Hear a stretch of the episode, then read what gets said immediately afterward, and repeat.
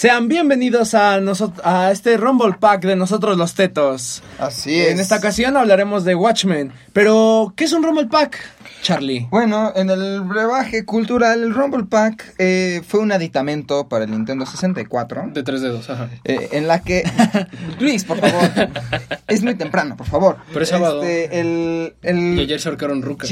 ¡Cállate! El, el Rumble Pack, como les decía, fue un aditamento para, eh, extra para el Nintendo 64 en la que supuestamente ayudaba a la mejoría gráfica. Eso creo no estoy tan seguro. Pues si en el año del caldo pasabas de ver 5 píxeles a ver 10, así que yo creo que sí. Entonces sí. No. Ento- entonces nosotros, como buenos tetos que somos, nos, nos robamos ese concepto para entregarles estas, eh, estos capítulos especiales que justamente se llaman Rumble Pack, donde extenderemos un poco más la conversación En sobre... caso el- de que el miércoles nos pase algún inconveniente y tengamos que cortar En caso de que no se acaben los temas. Exactamente. Entonces, este, los Rumble Pack van a ser una forma eficiente para nosotros eh, ahondar todavía más en temas. Y como los les dijimos el miércoles pasado, cuando hablamos de Watchmen, eh, nos- No era el final. No, no era el final porque en realidad nos faltaba mucho por, por cubrir, ¿no? Entonces, para eso es este programa especial. Sean bienvenidos a una mañana de sábado, tarde de sábado. Hoy vayan a beber, vayan a festejar, vayan a lo que sea.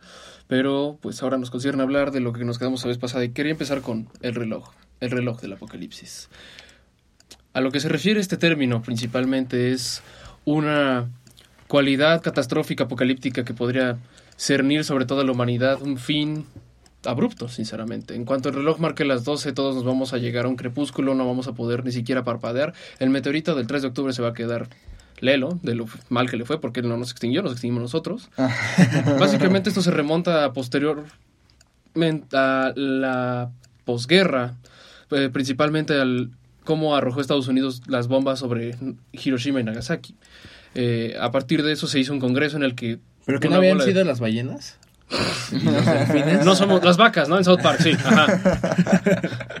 bueno, chale, ya se me fue. No, o sea, Eh, bueno, lo que iba era reuniones científicos. ajá, reuniones de científicos que eran premios Nobel que únicamente se dedicaban a verificar qué era lo que pasaba a nivel geopolítico. Una vez, una reunión al año, una vez por año. A la fecha sigue ocurriendo eso y actualmente el reloj marca dos minutos para la medianoche de la extinción de la humanidad. Esto a raíz de la elección norteamericana en la que ganó Donald Trump y la, no sé si decirle, postcrisis de los misiles, ya que estamos en otra época, pero con Corea del Norte, que fue a principios de su fue a principios de su de su elección y de que ya estaba electo como candidato. El reloj se ha acercado y alejado de la medianoche al menos 20 veces en lo que vamos de 1945, esto con armamento nuclear, esto con los tratados de cancelación de armamento nuclear, que Rusia se pasara por los tanates, eso al igual que Estados Unidos, y las pruebas nucleares. Ah, también se inmiscuye en temas como la extinción humana en general a raíz de una pandemia, la contaminación, o que nos vengan a abducir. Eh, Eso, Eso no estaría tan- rico. Uh. Estaría mejor, ¿no? Pero sería como, ¿cómo se llama? Marta Ataca, que los vamos De a Tim derrotar Burton. con- los vamos a derrotar con música. así, así mero.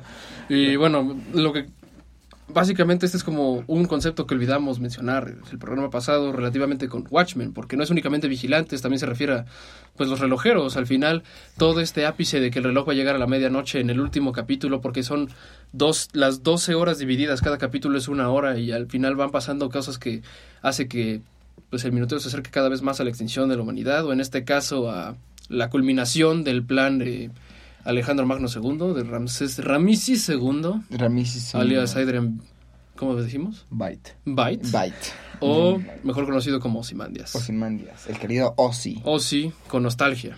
Nostalgia, una fragancia por Byte. este, pues vaya, es muy interesante cómo el propio Ozymandias, lo, lo platicábamos antes de entrar al aire, como, como él fue lo...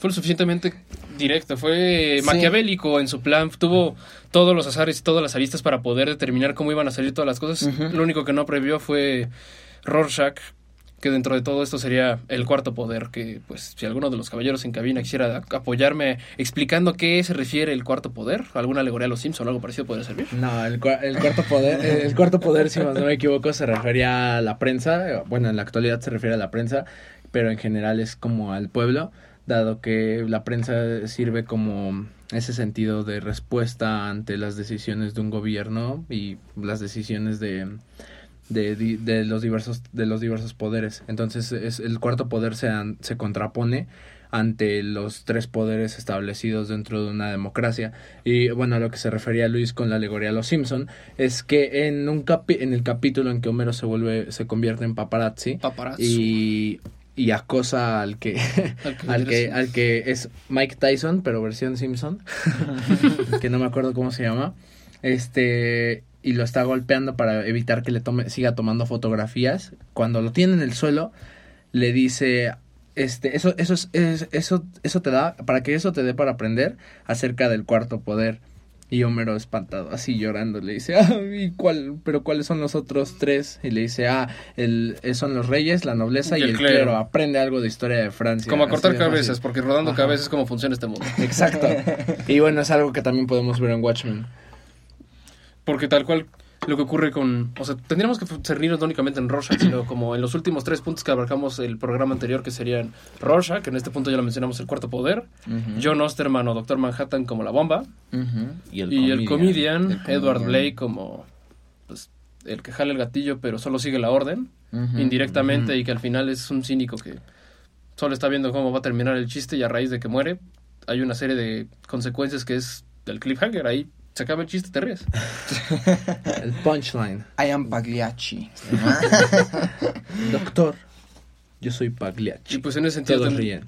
estamos andando, ya, ya abundamos mucho en Rorschach, en cómo está esta faceta de cuál es su rostro, cuál es su verdadero rostro, y en general es, pues es curioso hablar de cómo un hombre nada más con un diario que escribió como de pura megalomanía, egolatría y paranoia, pues puede descacar todo un plan maestro, marca, pues no sé, creo que un gobierno como el gringo podría planear algo así y nadie podría saber nada y de repente este alguien como en WikiLeaks podría eh, mandar abajo todo lo. Snowden, nine- ajá.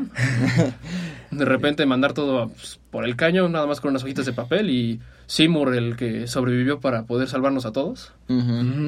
Pero, es. pues es que al fin y al cabo creo que, o sea, más que Rorschach lo tuviera, lo hiciera como una cuestión de, pues, idolatría a sí mismo o megalobania.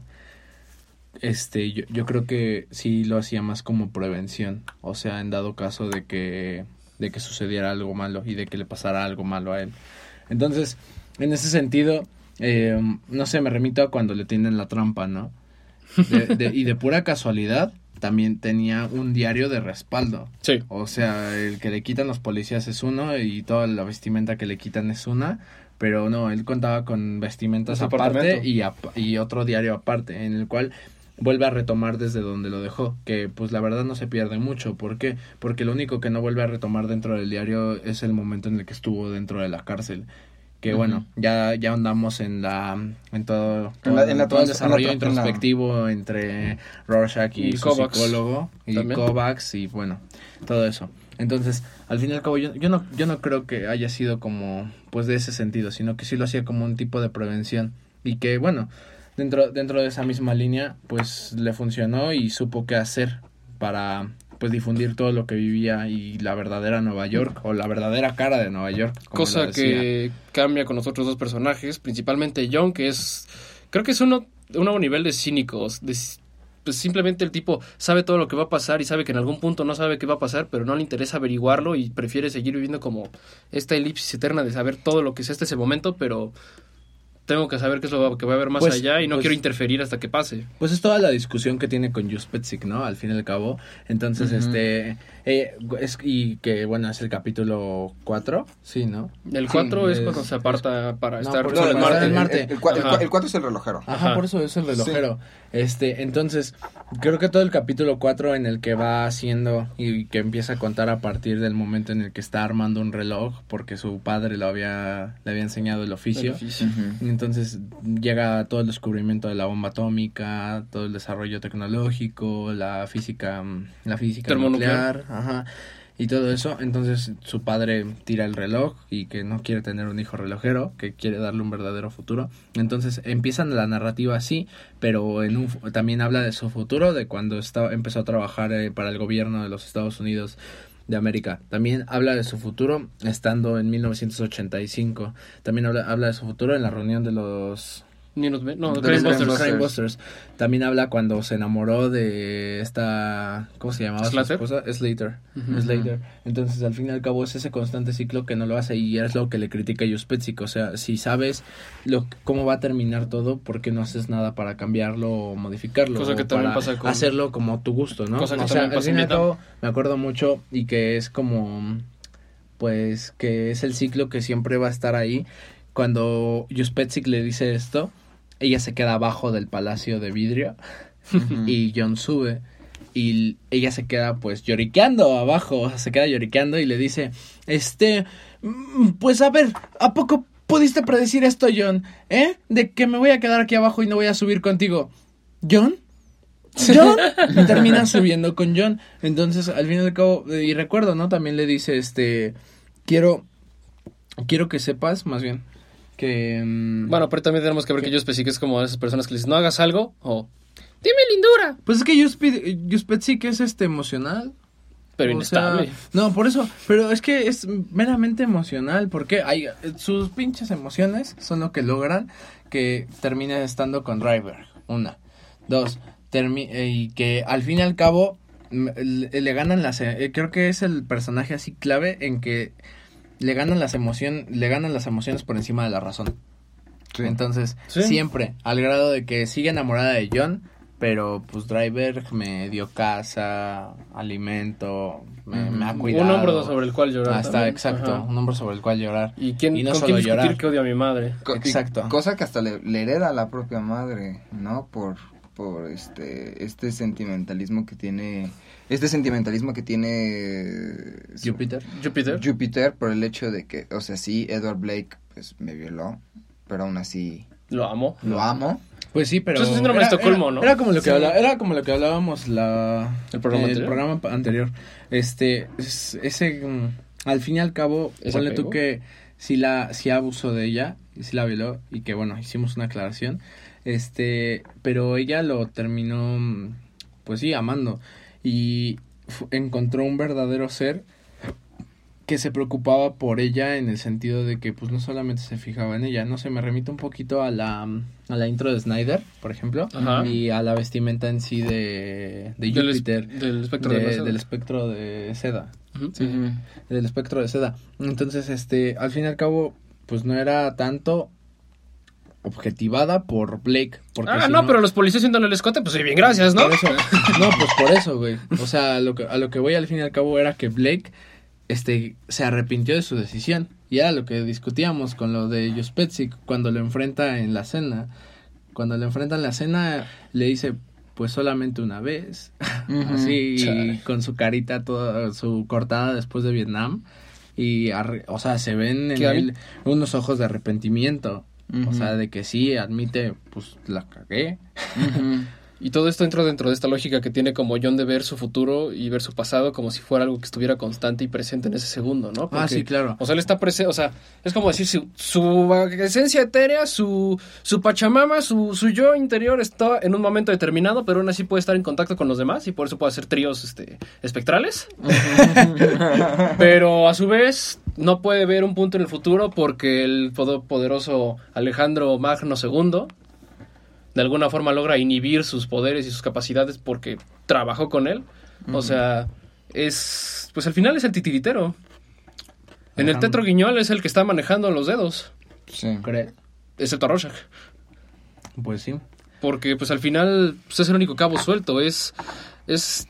Es, esta- es el chiste que cuenta en toda la historia, ¿no? De voy a matar a millones para salvar a millones, pero pues al final entra en esta lógica de, o sea, eso no te asegura nada porque al final pues a quiénes, no sabes a quiénes estás matando, no sabes cuál van a ser las repercusiones que eso tenga nada más, y al final inclusive llora cuando lo dice, lo hice, lo logré, pero es más bien un logro como cuando, no sé, aprendes a andar en bicicleta después de partirte la madre todo el Sí, tiempo. o sea, en realidad no, no fue ninguna labor filantrópica como él creía, sino al final pues era una casi casi satisfacción Egoísta. egoísta personal Sí, sí, sí. de, de Ozzy. Pero es que aparte tiene un, muy en serio, tiene un plan que cualquier otro gobierno podría generar en cinco segundos y únicamente con el periodismo, pues se tumba todo. Llega el diario de Rorschach a Seymour porque no murió, de los 14 millones de neoyorquinos que no murió. ¡Demonios, Seymour! Él sobrevivió para contar la verdad. Exactamente. Así que podemos tener un Chomel Torres ahí de nosotros. No, por el amor de Dios. Pero bueno, en esta primera mitad de- del Rumble Pack, eh, Vamos a un corte. exactamente vamos a ir a un pequeño corte con una gran canción de una gran época perdida que se llama I Don't Want to Set the World on Fire de los Ink Spots. Que lo disfruten.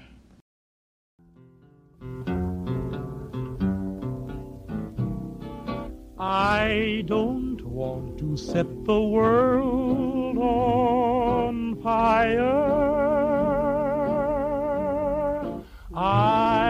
Just want to start a flame in your heart. In my heart, I have but one desire, and that one is you. No other will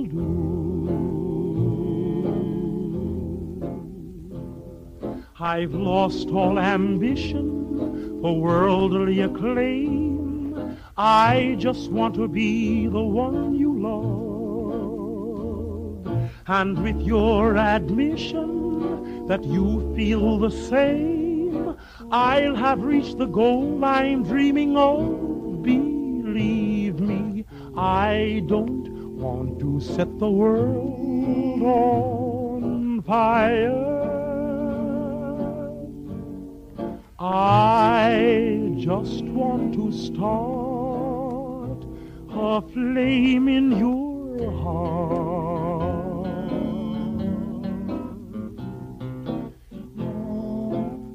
I don't want to set the world on fire, honey. I love you too much. I just want to start a great big flame down in your heart. You see, way down inside of me, darling, I have only one desire. And that one desire is you. And I know nobody else ain't gonna do. I've lost all ambition for worldly acclaim. I just want to be the one you love. And with your admission that you feel the same, I'll have reached the goal I'm dreaming of. Believe me, I don't want to set the world on fire. Just want to start a flame in your heart.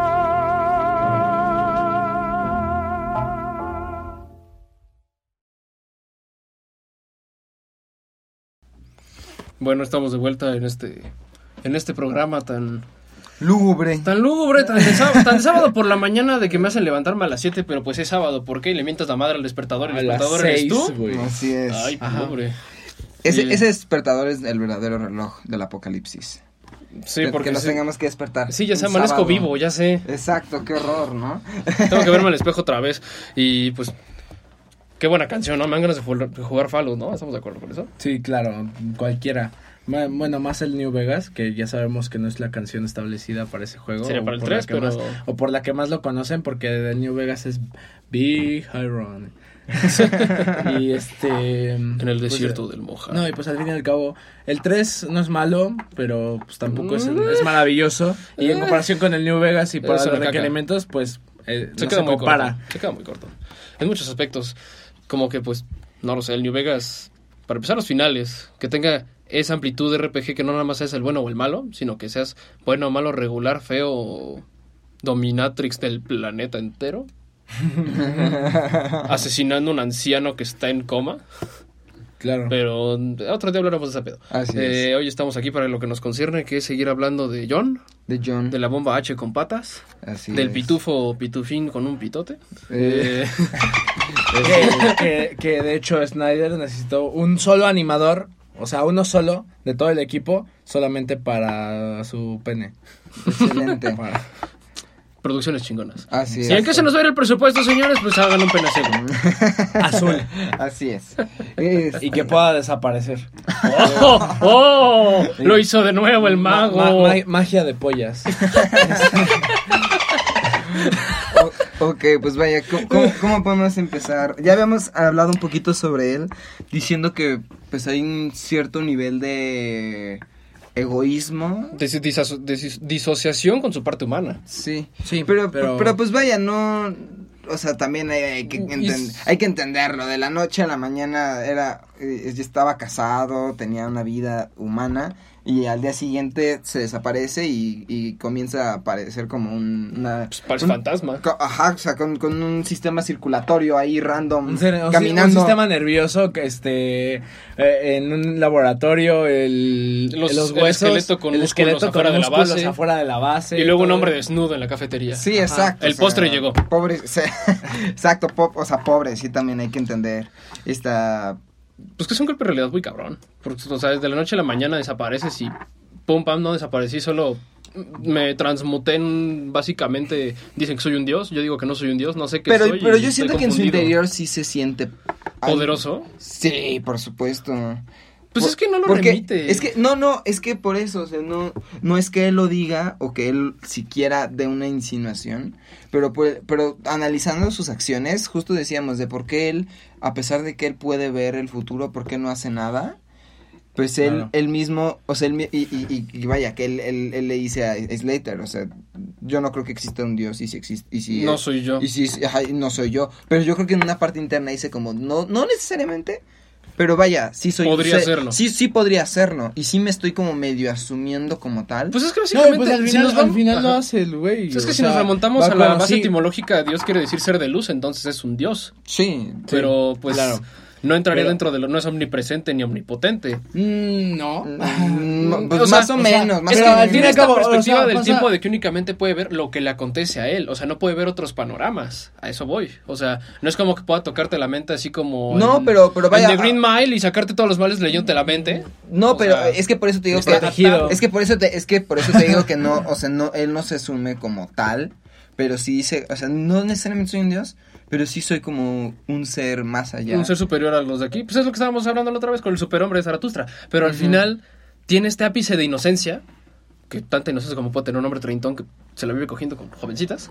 eh, de creer, o sea, estar en esta disyuntiva de qué podré ser, qué podré hacer, que es lo que al final hace que le den la madre y que pueda Osimandias utilizarlo y como si fuera su marioneta. O sea, porque al final no Claro. importa que sea el único como, es que estoy en un cuarto lleno de hombres con mallas, todos ridículos. El único con el que puedo integrar una conversación y que me parece interesante es un tal Adrian Byte, o si se hace llamar Ozymandias. Ozymandias. Un hombre interesante. Que es como de esto, es- dentro de toda la narrativa, estos puntitos que es como de, ah, pues vamos a hablar de todos. Ay, mira, ya está ese güey, no creo que sea importante, ¿no? Sí, pues yo creo que nada más Sí, claro. sobresale porque No. pues, es rico, Porque está y, pues, es inteligente, Es una y diva. es fabuloso. Y estuvo con David Bowie. Y estuvo con David Bowie. Bueno, en esa época, David Bowie, ¿con quién estuvo? Qué, qué envidia, ¿no? No David sé, Bowie. Freddie Mercury se peleó con él por algo, ¿no? Sí. ah. Pressure. Pero pues pues sí como Como todo esto remite también a lo que estábamos hablando, ya analizamos de sobremanera, yo diría Edward Blake, al comedian, pero pues al final él es él es el cliffhanger del chiste, como ya, ya hemos mencionado, o sea, Ozymandias únicamente fue como, yo sé que él es tan cínico que no le va a importar todo lo que haga, entonces lo puedo utilizar, le puedo decir todo y al final como no sé si va a hablar o no por la culpa, pues lo voy a matar, pero sabe que él puede ver venir como toda la, consecuencia de eventos que va a ocurrir. Está preparado en la Antártica con su fortaleza de la soledad, que no cuenta como fortaleza de la soledad. Asesina a todos sus empleados con veneno en copa. pero hace una alegoría con todos los faraones. O sea, al Ah, fin y al cabo sí. regresa a la misma comparación con, con, con seres del pasado. Él que sí se creó un dios. Que fueron magníficos, ¿no? Que eran y dioses, en ese sentido, o sea, decía, y mi secreto, mi secreto para salvar a la humanidad, pues como los faraones se van a ir, se van a ir conmigo, con mis sirvientes. Y pues los faraones morían con sus sirvientes, a los únicos que les contaban los secretos, o con los únicos que podrían decir, compartían un vínculo más allá del, De la vida. jer- del jerárquico, ¿no? Entonces, al- aparte, también retomemos como cuestiones, no, cuestiones mitológicas. Por eso, O sea, pues sí, pero más allá de eso. Este, que, por ejemplo, en, Egip- en Egipto los enterraban a los faraones, los enterraban con sus sirvientes porque en el plano Astral. ya pa- pasaban a una mejor vida. Cuando llegaran a la balanza con Anubis o Ra. Sí, es con Anubis. Con Anubis, ¿no? Y, con, y en el momento en el que tuvieran a sus sirvientes, ellos iban a estar siempre para apoyarlos y para, pues como, ahora, algo así como los Xoloscuincles en... O sea, sí, pero- en mi clan. O sea, sí, pero los Escuintre te guía por un río. No lo asesina. Ah, pero también lo mm, enterraban. pero- no, no, no, pero lo que voy es que. Imagínate qué cutre que toda tu vida hayas sido sirviente y que en las que sigue también va a ser como. No mames, Pues no Pero, pero, exacto, ¿Qué, pero, o sea, qué- qué decía- qué Aristóteles? divino, ¿Qué decía pero- Aristóteles? pero pues para, para, pues para ellos era, era un, era un, o sea, era un placer, o sea, no- Ajá, claro. Bueno, ellos, ellos no lo veían como... Eso cuenta para sus empleados vietnamitas que estaban en la Antártica, pero para todo el proyecto que es donde arma todo este desmadre para armar una película con que eran premios Nobel básicamente. Ah, claro. En el bote. O sea, están Sí. en- que los tienen en una isla remota trabajando, incluso está ahí diciéndoles como de, ¿qué estás pintando? Ah, es una y básicamente te dice, te da a entender que es una vagina sin decirte que es una vagina, te dice que es una vulva de alguna forma. Pero todo esto es como una alegoría artística de todo esto, lo que es como el fruto prohibido y todo lo que se tiene que llegar a hacer para que se fuera como una resemblanza que va más allá del significado coloquial de un monstruo en una película. Pero oh, sorpresa, no es un monstruo en una película, esto es verdad y el bote explota, este Poseidón este queda corto, pero pues al final todo se va al carajo y ellos no tenían conciencia siquiera de qué era lo que iba a pasar posteriormente. No van a, ni siquiera van a trascender, ellos se mueren y no importa. Porque pues al final nada más, incluso el monstruo no importa porque su único papel es llegar a Nueva York, destruir el epicentro de Nueva York y morir. Sí, de hecho, ¿Ustedes creen, ahorita me, me puse a pensar al respecto, es un ejercicio. que así como vaya, como el Doctor Manhattan decía que el, con el único con el que podía entablar una conversación medianamente inteligente, coherente, Ajá. era con Ozymandias, ¿ustedes no creen que con este plan que él ideó de, de, de en este fin de, filantrópico, Ah, filantrópico, en realidad Ozymandias no quería como satisfacer esta esta egolatría por querer Ser Dios. Ajá, por querer ser como un, como un, como un doctor Manhattan, por así decirlo. No necesariamente. Mm, Pues más bien como... es Pues creo, también que, lo creo, menciona. que, ¿eh? creo que esa nostalgia, o bueno, no, Nostalgia, no le diría nostalgia. Es señora- es sino- señoranza. Es señoranza, exacto. Se ve a- prácticamente al final, ¿no? Cuando ya logra su plan, llora, se I siente, did it! se siente súper feliz por haberlo hecho y se va a su planetario, ¿no? Está meditando dentro de su planetario cuando llega John. John acaba de asesinar a Rorschach y, y aparte de eso, este vio como Juspetzik, que era lo que se supone lo único que la tenía Ah, lo tenía atado, atado a la humanidad, a su a lápiz la humanidad. humanidad, a, a su esperanza en la humanidad, pues terminó con Driver, con, con Driver y su, y su atuendo de búho blanco. y entonces, este, Como el Bati... cuando, Bat- cuando, con el traje de cuando, cuando llega con Ozzy y se, pon, y se ponen a hablar, pues yo nada más le dice, ah, pues, pues estuvo chido el plan, yo no voy a hablar ni nada. Estoy harto de este mundo, pero de su gente. pues ya me voy.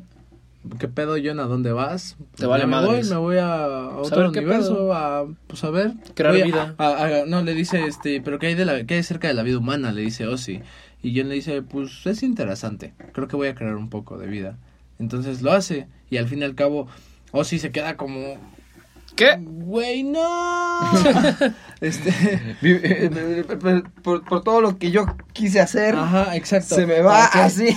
Y, y, se, y se le fue. Y. John vio la vida humana desde otra perspectiva y esa añoranza por John y por, por los poderes de Manhattan, al fin y al cabo, por, por un modelo aspiracional hasta cierto punto, es como, wow, pues adiós. O sea, se, se pasa y se termina con ello.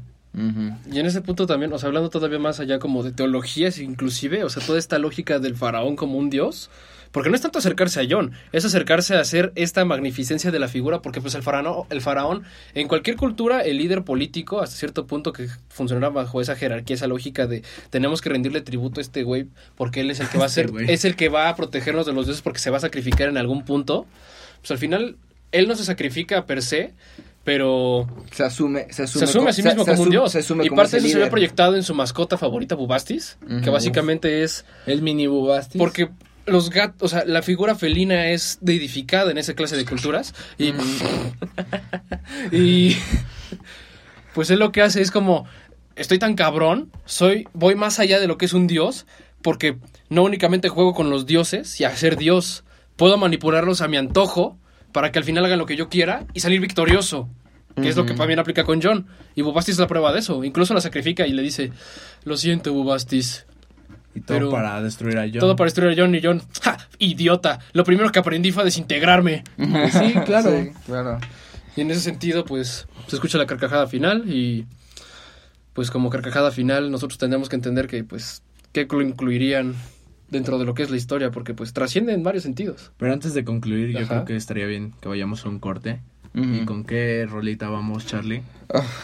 Si empezamos con una canción de Bob Dylan, del señor Premio Nobel de Literatura, aunque le sangre el hocico, vamos a terminar con una canción del ganador del Premio Nobel de Literatura, aunque le sangre el hocico, Bob Dylan. Esta es Blowing in the Wind.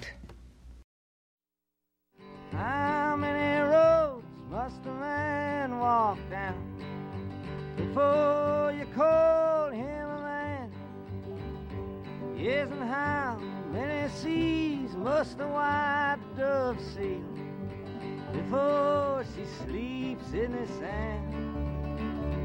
Yes, and how many times must the cannonballs fly before they're forever banned? The answer, my friend, is a blowing in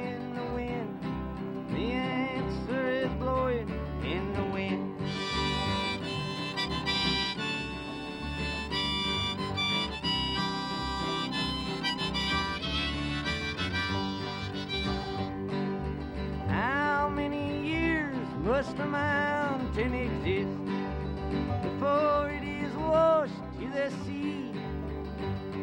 Yes, and how many years can some people exist before they're allowed to be free? Yes, and how many times must a man turn his head and pretend that he just doesn't see? Answer, my friend, is a blowing in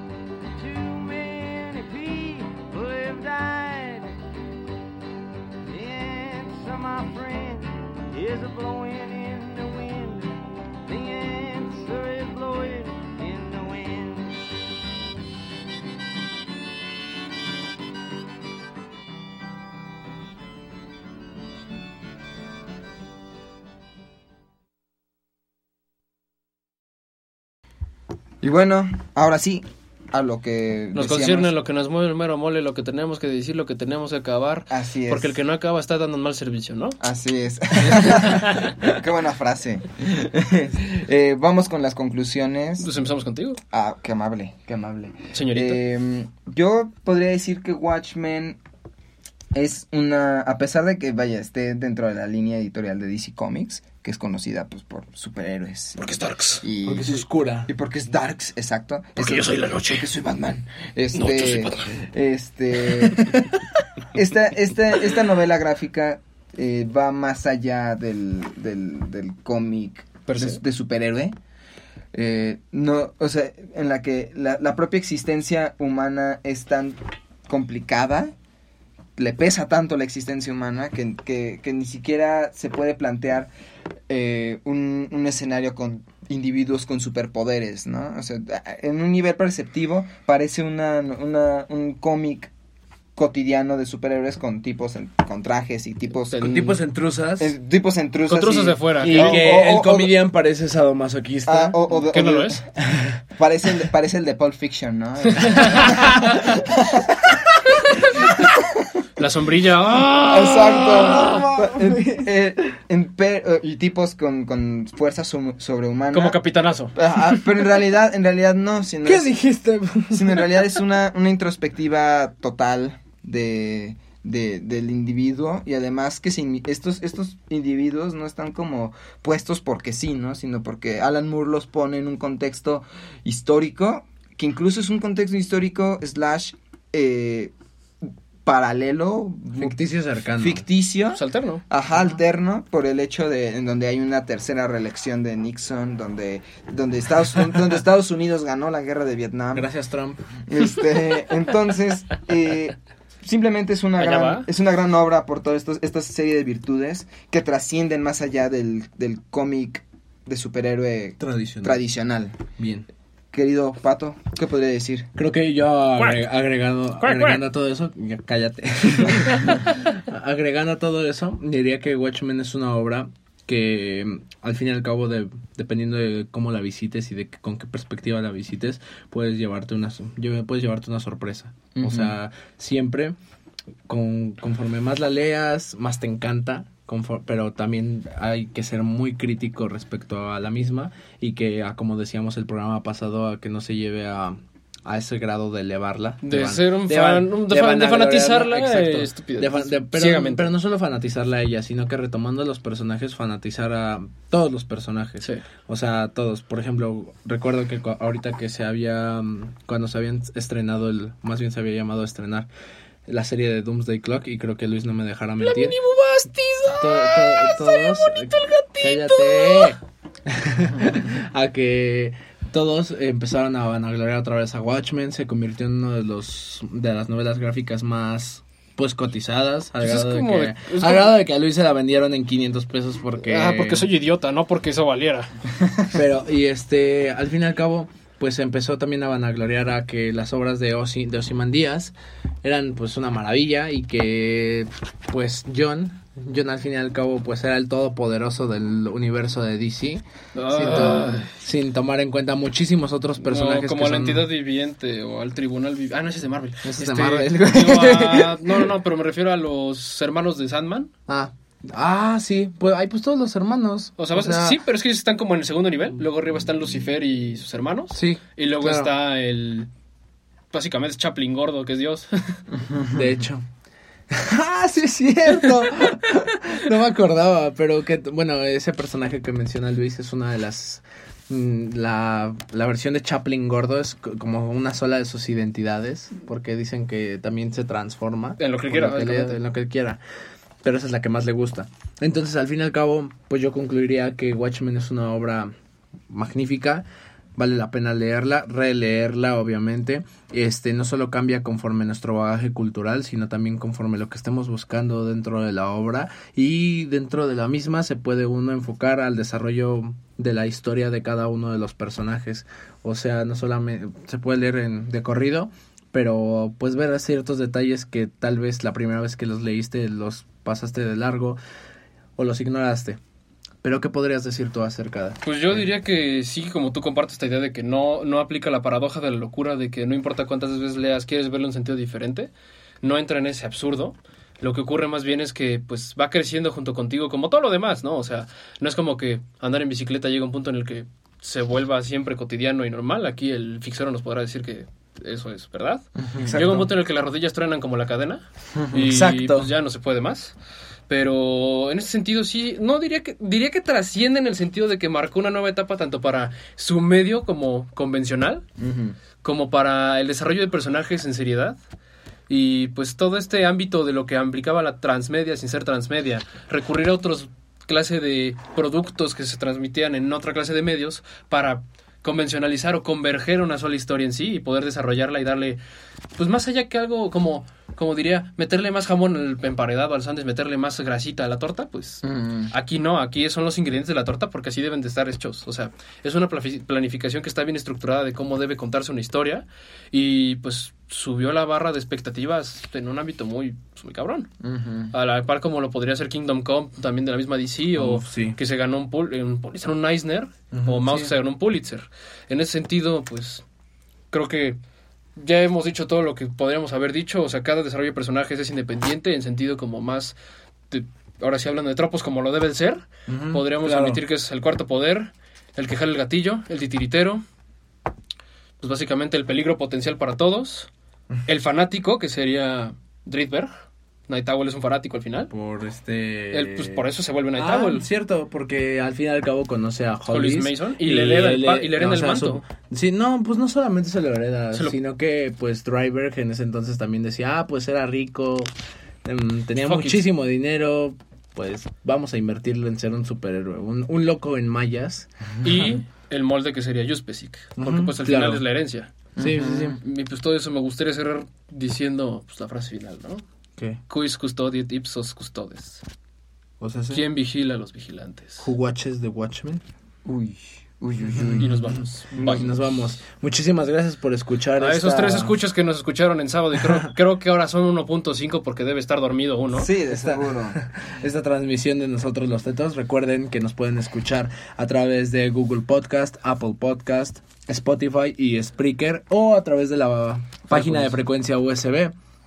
Recuerden también obviamente seguir las redes sociales de Frecuencia USB, que pues, gracias a ellos tenemos nuestro espacio. Podemos este, dilapidar y blasfemar todo lo que queremos. Así es. Entonces, pues vaya, concluimos diciendo nuestras cuentas. Querido David, ¿cómo te pueden encontrar? Me pueden encontrar en Twitter como arroba ese güey de acá. Aquí a la flaca la encuentran como Arroba Daniel-Maras30. Y aquí al güero lo encuentran como... arroba Luis Manuel 3000, el más guapo de aquí.